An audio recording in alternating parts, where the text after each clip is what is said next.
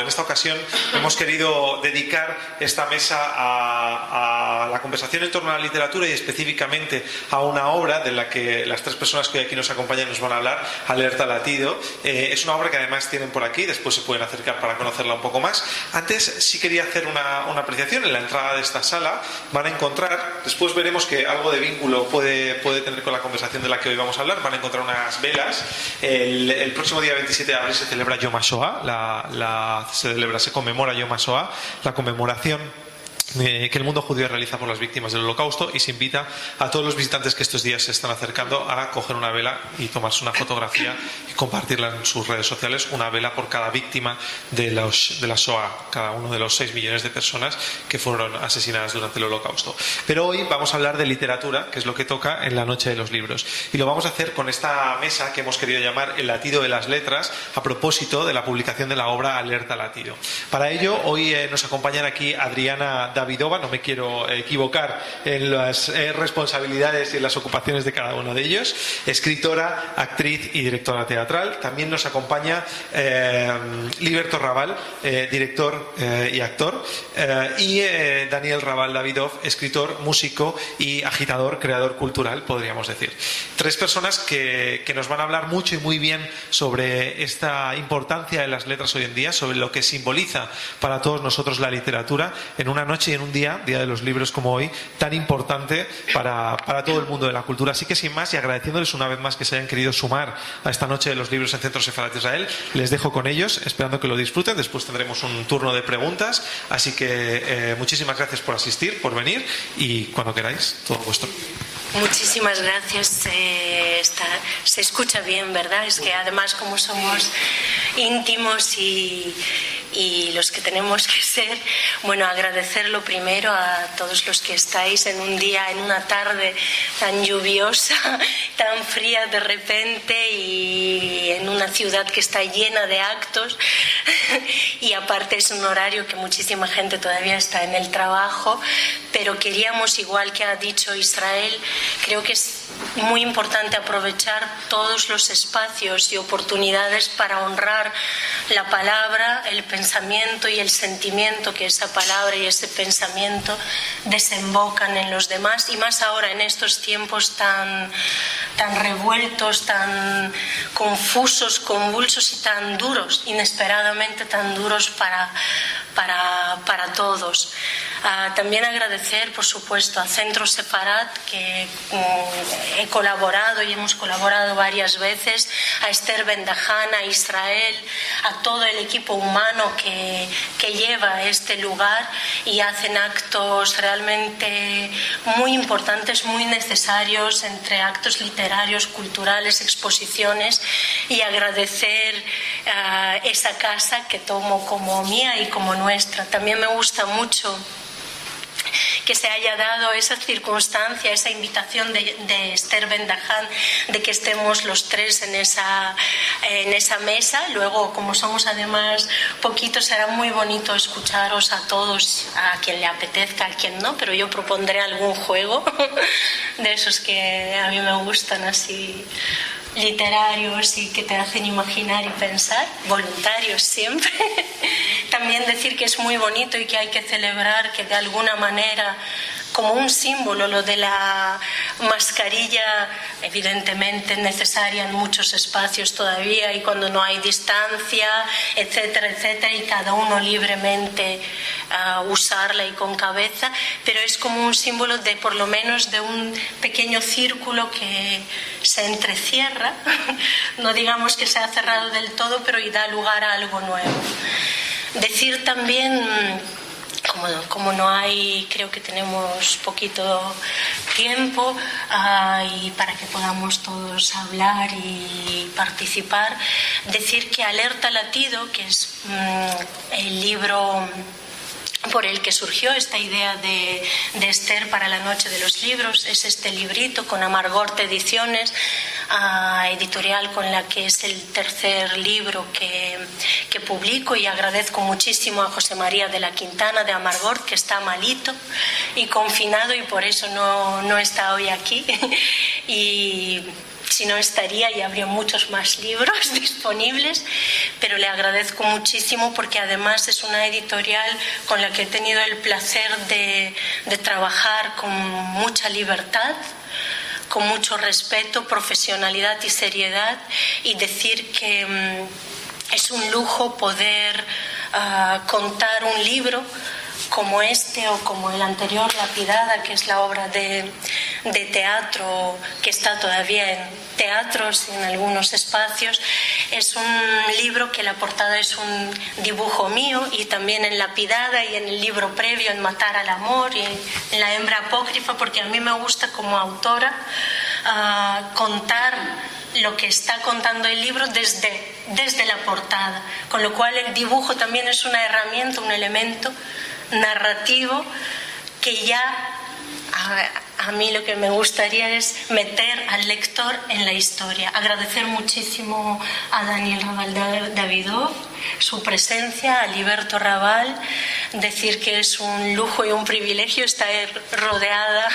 de esos dos hombres y chicos y que tienen muchísimo talento. Me estoy un poco avergonzada y emocionada también por el día que es, por lo que ha contado Israel también, con, luego con las velitas, y yo creo que sí, sí tiene sentido y viene a cuento, decía Israel, no sé si tiene que ver con el libro, pero sí. Alerta Latido nace justo el 13 de marzo de 2020, que es cuando iban a anunciar el primer estado de alarma, y de repente nació como un impulso en mí de mm, una necesidad ante lo desconocido, ante la incertidumbre, ante el terror, el miedo a algo absolutamente nuevo, por lo menos para varias generaciones, a algo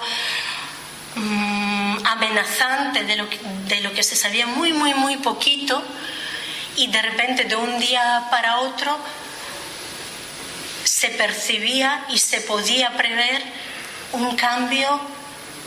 bestial en toda la cotidianidad, en el día a día, en nosotros, en lo que iba a pasar y nos iba a esperar un, un encierro que no sabíamos cuánto iba a durar.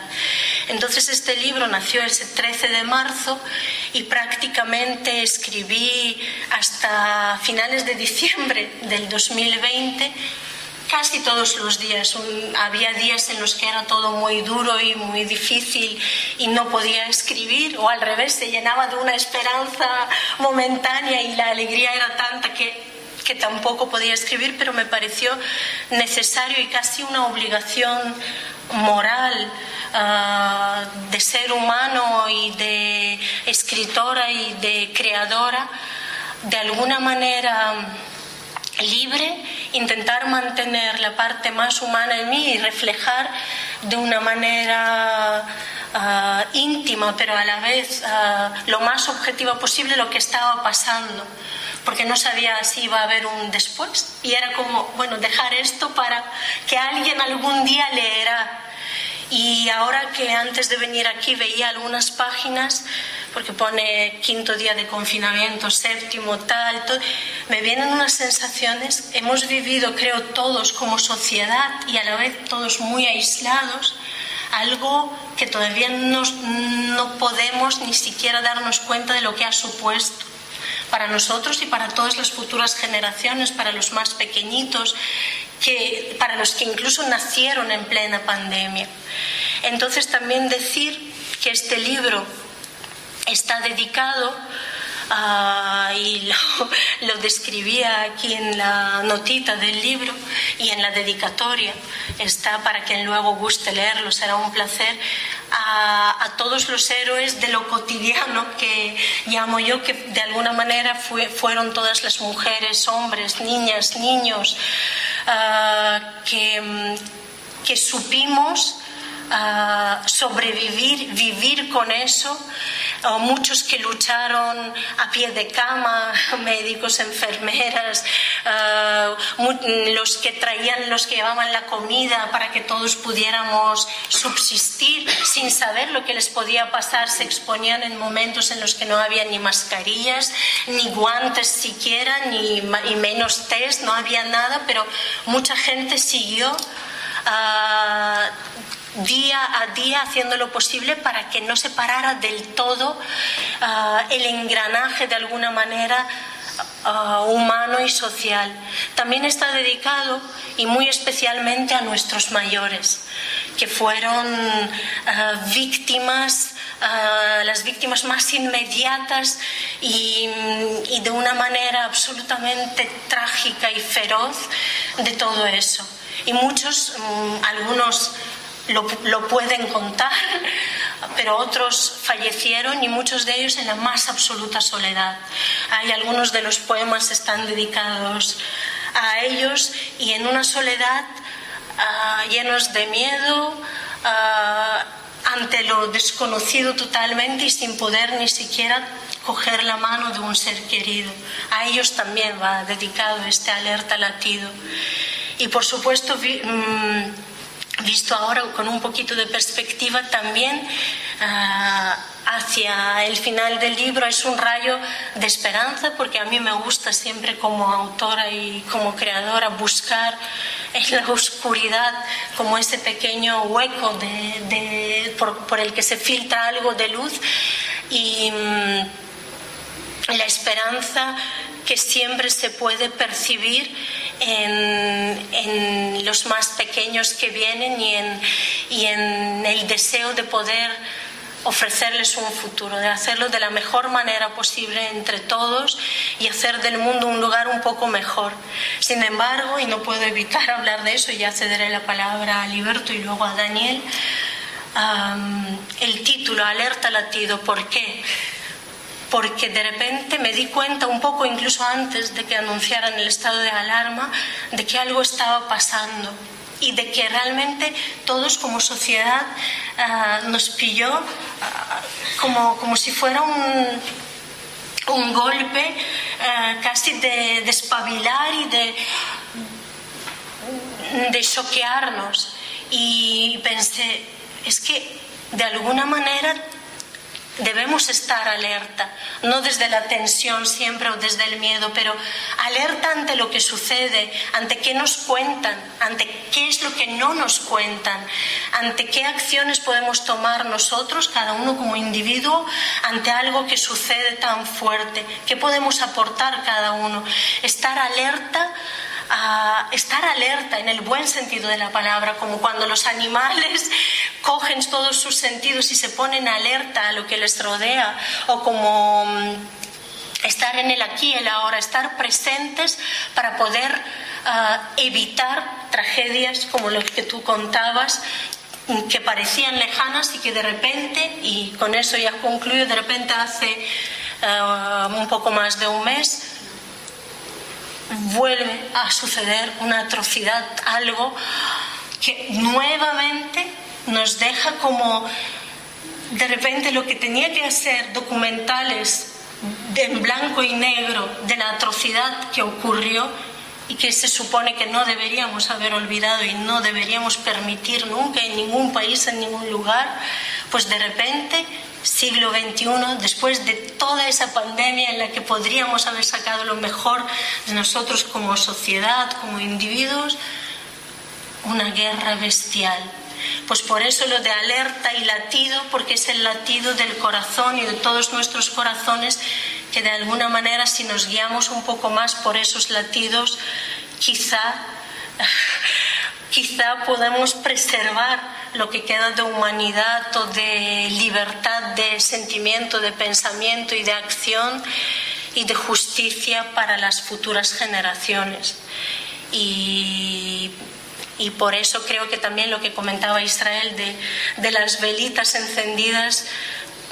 tristemente viene a cuento hoy y creo que durante mucho tiempo para todas las víctimas de la atrocidad a la que es capaz a día de hoy, aún en pleno siglo XXI, el ser humano. Y bueno, mm, luego te cedo la palabra a ti y a Dani y luego pensaba leer algunos de los poemas y bueno, que pudiéramos participar todos.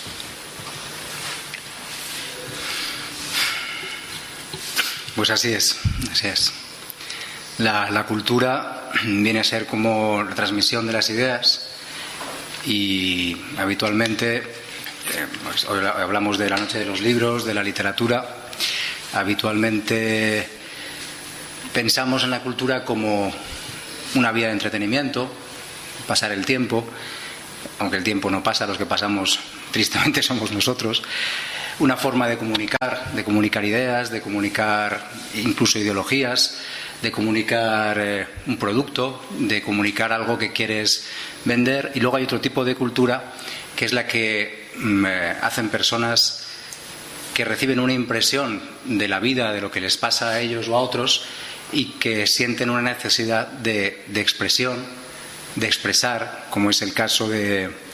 de Adriana y como es el caso de este libro, que es algo que a la vez, por supuesto, entretiene, porque cuando alguien te descubre algo que tiene que ver con una impresión auténtica de un ser humano, con algo que pasa de verdad, y cuando refleja una verdad de una reflexión que se ha producido, de, un, de una forma de ver la vida original y propia, y, y de una necesidad de comunicar a los demás, cuando esa persona no quiere venderte un producto o transmitirte una ideología o comunicarte eh, una idea preconcebida, sino que lo que quieres expresar y comunicar la verdad a través de la literatura, del cine o de lo que de cual sea su medio de expresión, eh, obviamente te abre una puerta distinta de una percepción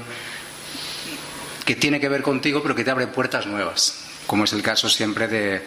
de la gente que hace este tipo de, cultura o este tipo de, arte.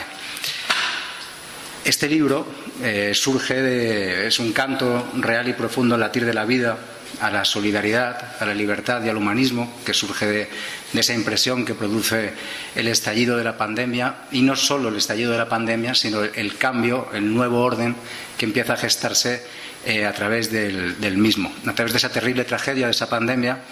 eh, la autora, en este caso, expresa o siente la necesidad de expresar empatía por las víctimas, gente que, tristemente murió sola en las residencias, como, ha dicho Adriana, en hospitales, etcétera, eh, y solos, un deseo también de libertad, un deseo de, de denunciar ese auge del autoritarismo y de, la, y de la tiranía que de alguna manera a nivel mundial pues se lleva gestando un tiempo y que tristemente después de la Segunda Guerra Mundial parecía que habíamos alcanzado un nuevo orden mundial y nuevamente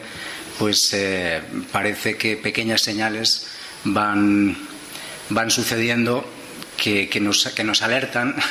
de que nuevamente pues eso vuelve a estar en, en cuestión. Y también, como decías, esperanza. La esperanza que en el libro, a través de los poemas, de las reflexiones, surge eh, desde la fuente inagotable de lo natural, de la naturaleza, de la, realidad siempre nueva que nos trae el día a día. Como decía, ahí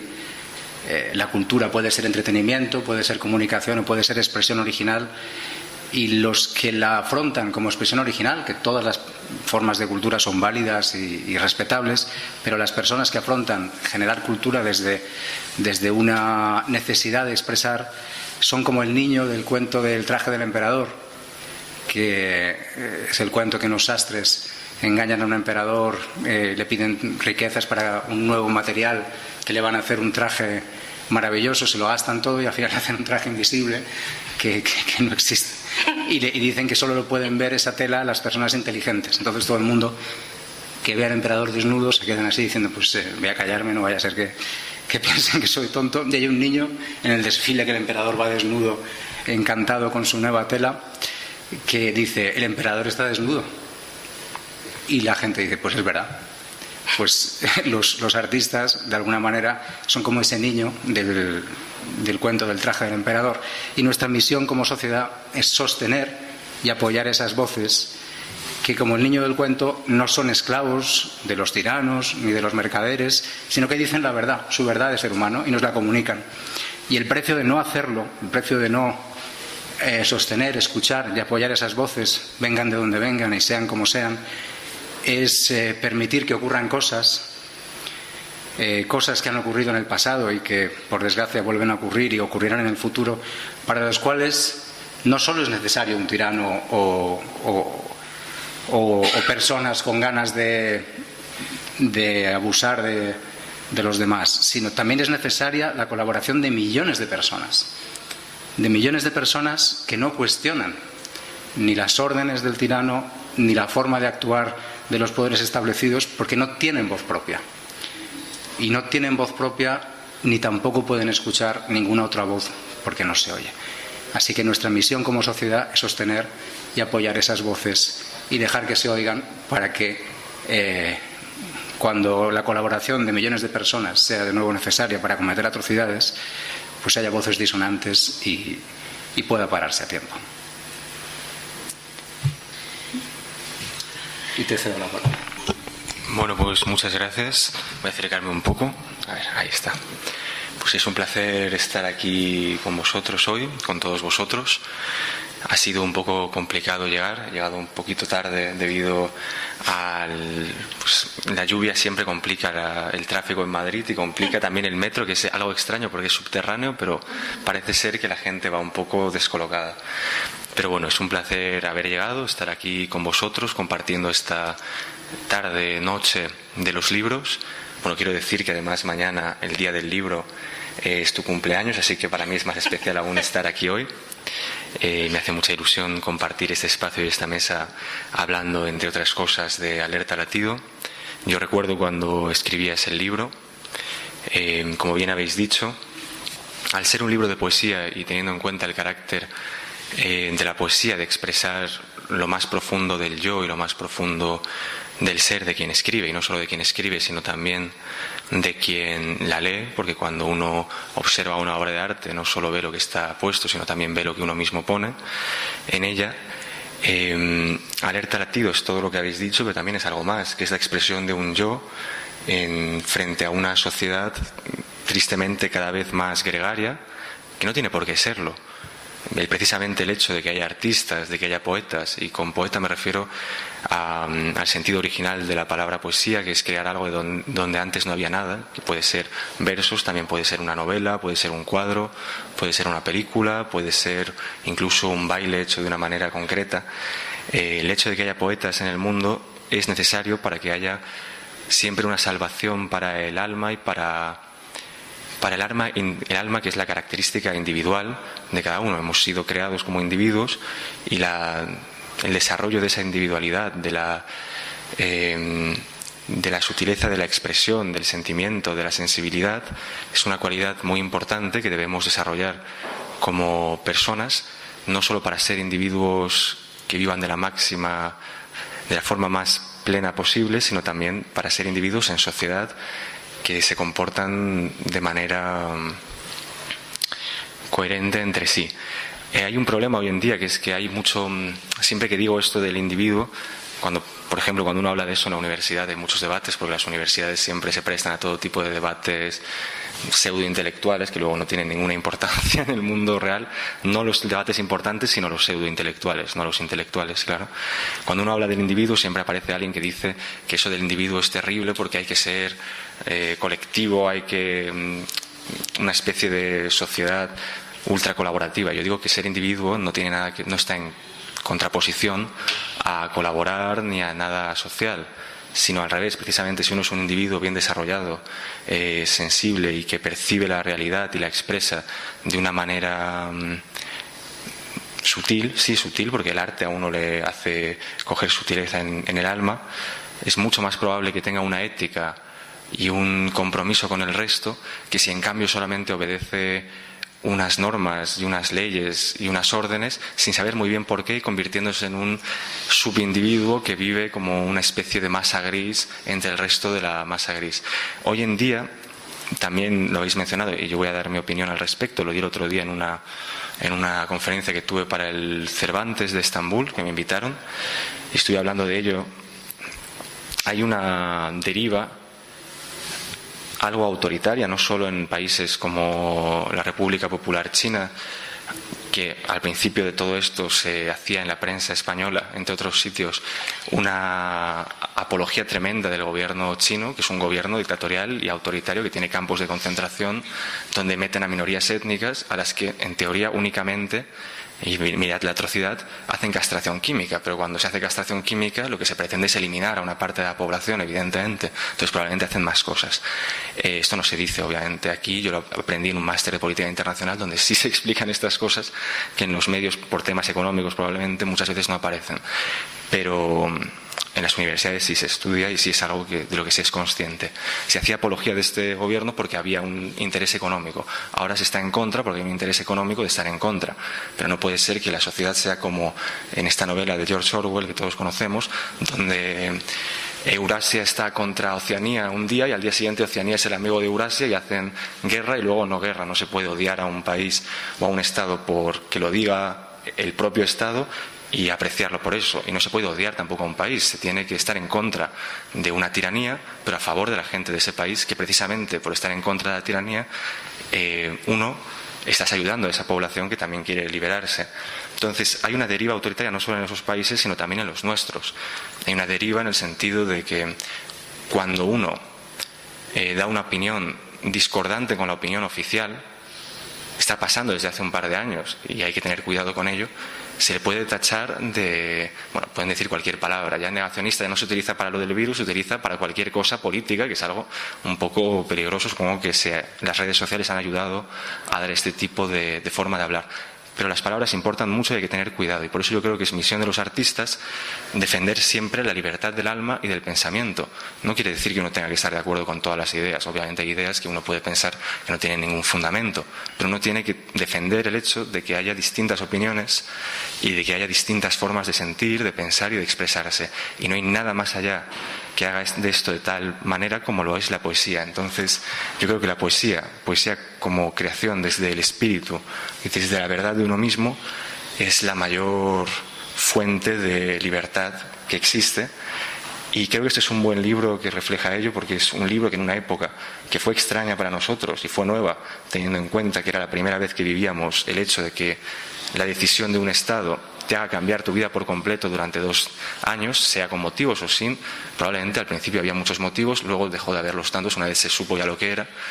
Eh, pero bueno, el hecho de que un Estado pueda cambiarnos tanto y darnos cuenta de que vivimos en un mundo en el que eso sucede, que no, éramos tan conscientes,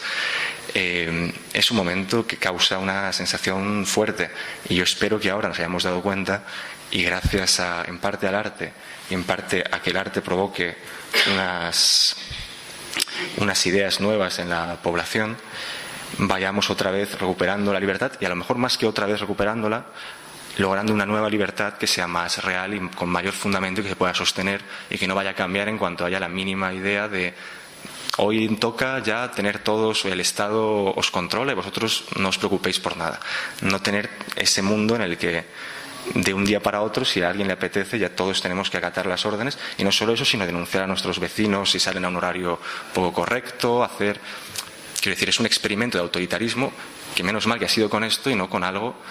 mm, más grave, porque podría haberse dado, y lo que yo he visto es que la sociedad se habría prestado perfectamente a cualquier tipo de denuncia de odio y de, y de belicosidad. Entonces, yo creo que hace falta, más que nunca, el arte, la poesía, una inteligencia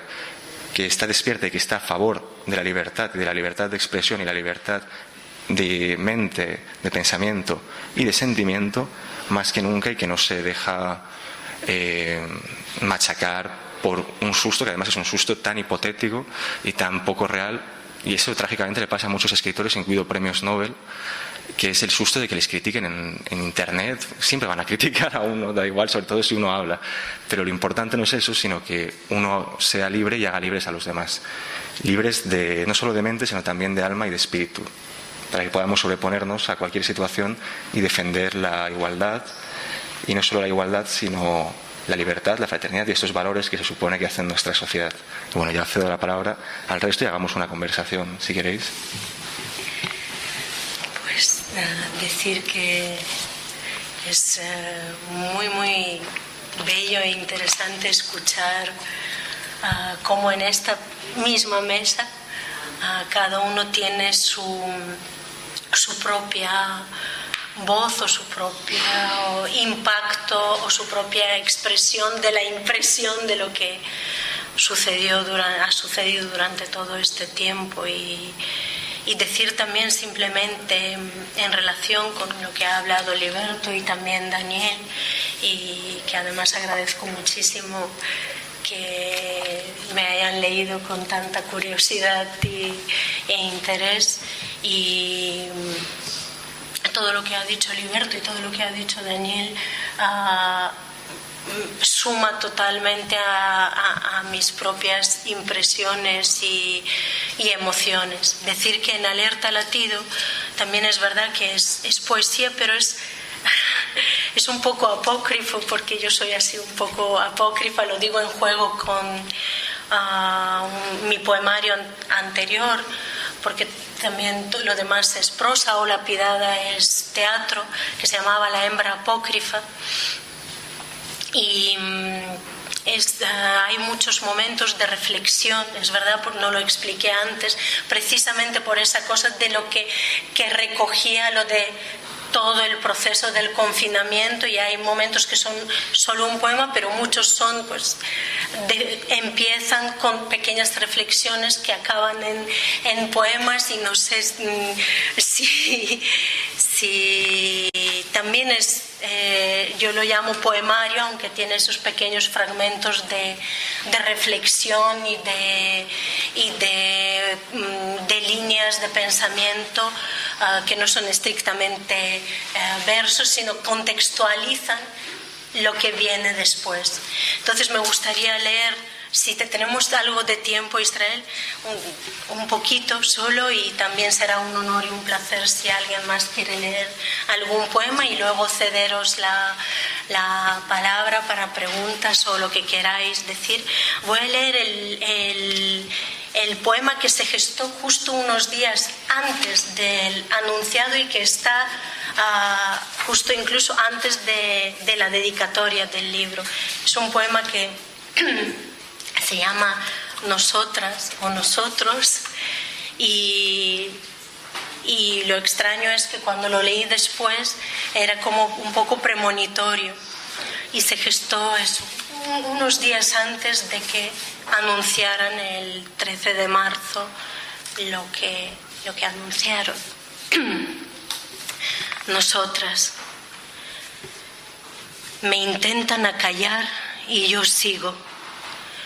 me tapan la boca y muevo las manos. Me atan las manos y sacudo con fuerza las piernas. Me agarran de los pies, me agito entera. Me ponen zancadillas y yo vuelo. Desde abajo me disparan, pero me convierto en aire. Y luego vuelvo a ser cuerpo encarnado, cuerpo sólido, materia de vida, cuerpo que nota cuerpo que siente, cuerpo que piensa, mente,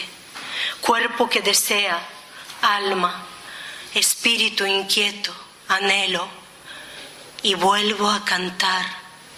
Boca, manos, pies, piernas, canto con todo lo que soy y canto lo que quiero, lo que veo, lo que sé, y nadie, ni tú ni ellos, me haréis callar cuando arde el fuego de la hoguera, los huesos se quiebran, se parten, se esparcen, y mi espíritu con ellos se esparce, convertido en llama, ceniza, humo, se esparce por el mundo entero como un pensamiento compartido, como una respiración de todos, como un mantra repetido, metido en el corazón de todos los que rodearon el fuego, de todos los que aplaudieron la quema, de todos los que te lloraron, y cada uno, cada una, se lleva incrustadas semillas de hueso, semillas de espíritu rebelde, semillas de bruja y embrujo, semillas incrustadas en el corazón que late hasta la muerte de lo vivo y vive así siempre. Y, a ver, tengo mis pequeñas chuletitas porque Me encantaría leer todo el libro, pero lo que más feliz me haría que lo leyerais vosotros, cada uno íntimamente en su casa o donde quiera. Pero, a ver, hay unos cuantos que no sé por qué escogí, pero intuitivamente aquí está. Es del quinto día de confinamiento. Una lluvia suave pero fría se lleva parte de la carga viral. ¿Qué se lleva de nosotros? ¿Seremos capaces de salir indemnes, aunque distintos, de ese tiempo detenido, acelerado? ¿Seremos? ¿Seremos mejores, peores, rotos, reforzados? ¿Hablaremos ya siempre en plural? como especie que se siente en peligro? ¿Acaso lo estamos? ¿Y yo? ¿Y tú? Una lluvia que deja gotas de húmedos deseos se cuela en el balcón. Yo miro las plantas, escucho los pájaros, siento el aire de fuera y entiendo, no entiendo, entiendo todo y se me escapa algo, algo, algo. ¿Qué ocurre exactamente? ¿Qué no ocurre? ¿Para qué? Algo se calla, se oculta, se disimula, algo que se cierne tal vez, algo atemoriza desde los escondites de los que no dicen la verdad. ¿Qué es? ¿Quién? ¿Por qué? Una lluvia de pequeñas chispas de cordura, una lluvia.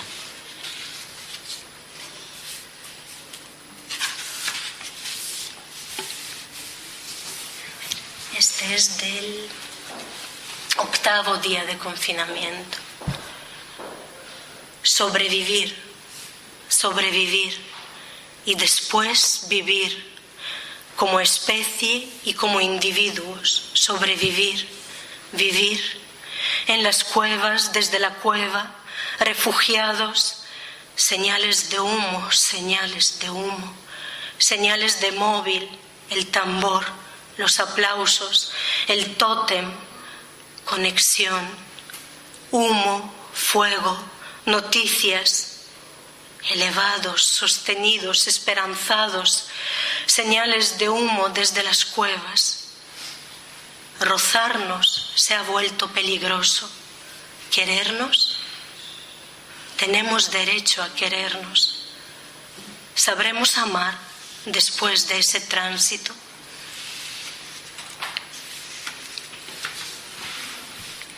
Voy a leer dos más que quería leer sí o sí, pero si quieres decir algo mientras los busco o tú. A mí me gusta escuchar los poemas.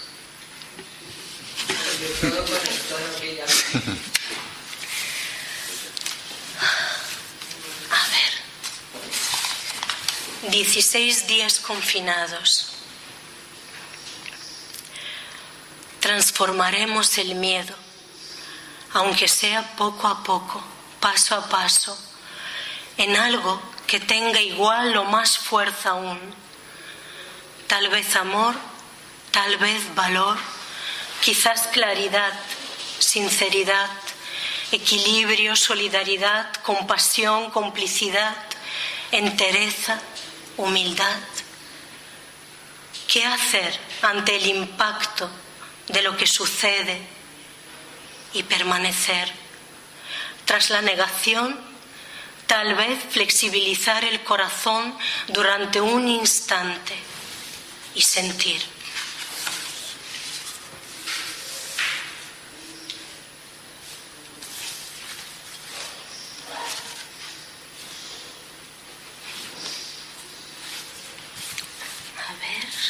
me apetece que también vosotros podáis participar.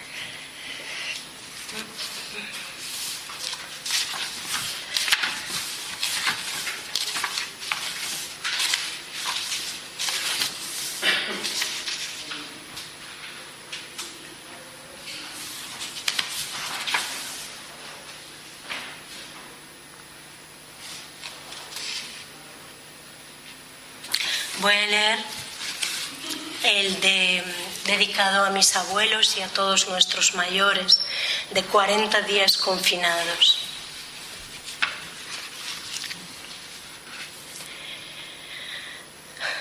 El recuerdo de tus ojos, abuela, el recuerdo de tu voz, diado, abuelo, incluso Omi, con su frenillo y acento particular a la hora de contar las cosas, y mi otro diado, estáis tan cerca, siempre, queridos míos, tan cerca. Ahora, en ese extraño sueño, pandemia, COVID-19, confinamiento, aislamiento, pienso en que no creo que hubiese sido capaz de dejaros morir en soledad sin estrechar las manos, vuestras manos, nuestras manos enlazadas, las manos que han dado vida a mis padres que me dieron a su vez el don a mí. Os quiero, queridos míos, os quiero ahora y en algún futuro incierto. Os quiero siendo niña, mujer, adulta, madre, hija, nieta,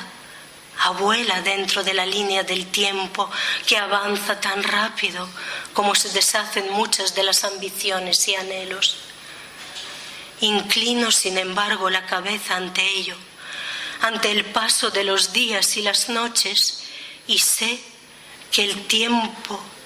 relativo lo es siempre y en todos los caminos y direcciones.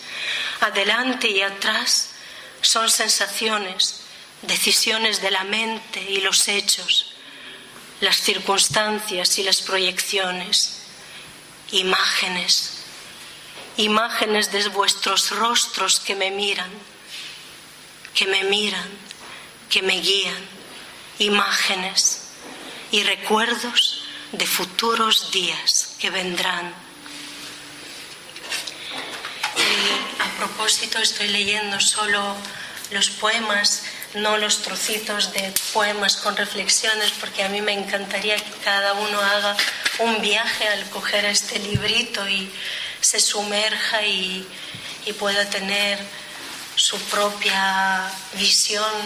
subjetiva y sus impactos y, de alguna manera noto como que de esa manera conecto con el lector, aunque no esté presente, estoy presente y me, me gusta mucho ese reto. Y solo voy a leer dos poemas más, uno que está dedicado al hombre que está a mi izquierda y otro que quiero dedicar, que es el último poema del libro, el final del libro,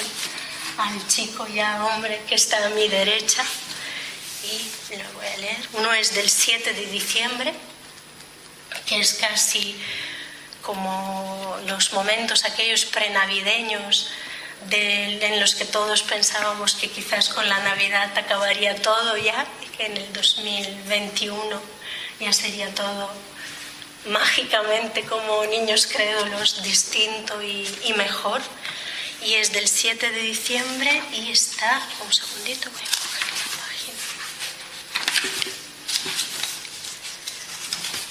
Perdonad ese pequeño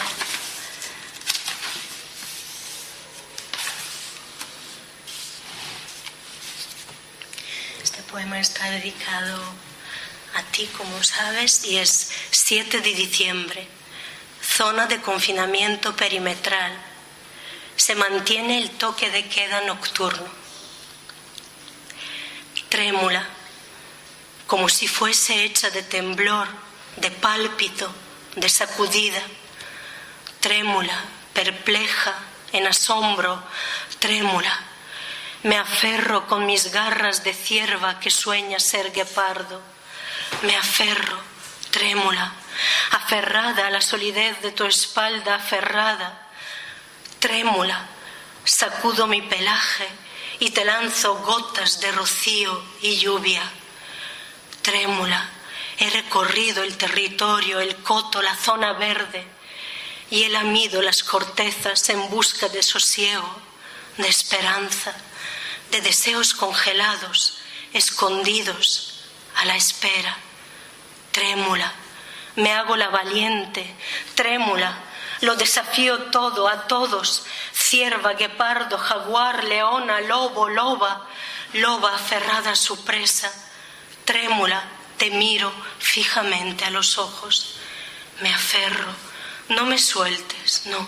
no me dejes, no, no te vayas. Eres más fuerte que todos los miedos juntos, eres la fuerza, fuego, masa de músculos que irradian sosiego, sostén, certeza, certidumbre. Confío, dijiste sí para siempre. Me aferro, sí, dijiste sí. Te desgarro la piel y allí junto al corazón me quedo. Trémulo, mi latido se mezcla con el tuyo.